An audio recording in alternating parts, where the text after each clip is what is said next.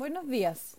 Hoy lunes 27 de julio les damos la bienvenida a BTG Outlook, donde entregaremos información de FEX y aperturas de mercados para el día de hoy.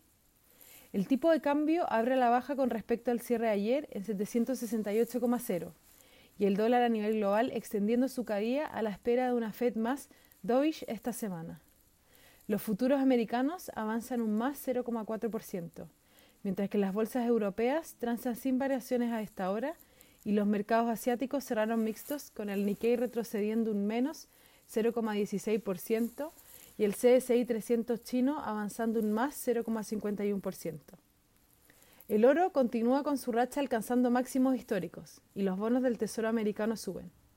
El cobre avanza un más 0,28%, mientras que el petróleo lo hace en un más 0,90%.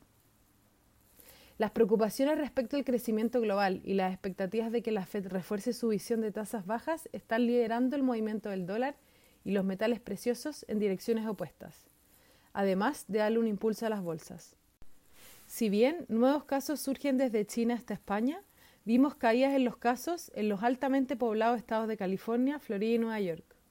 Hoy se espera que el senador americano Mitch McConnell dé a conocer su plan de ayuda por un trillón de dólares, lo que iniciará el debate con los demócratas para mayores ayudas. Esperamos una agenda cargada de noticias económicas para esta semana.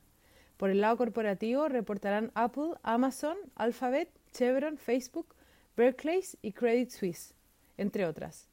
En cuanto a los datos económicos, tendremos la reunión de la FED este martes y miércoles, con el anuncio el segundo día, mientras que el jueves se conocerá el PIB del segundo trimestre de Estados Unidos y viernes datos de PMI en China.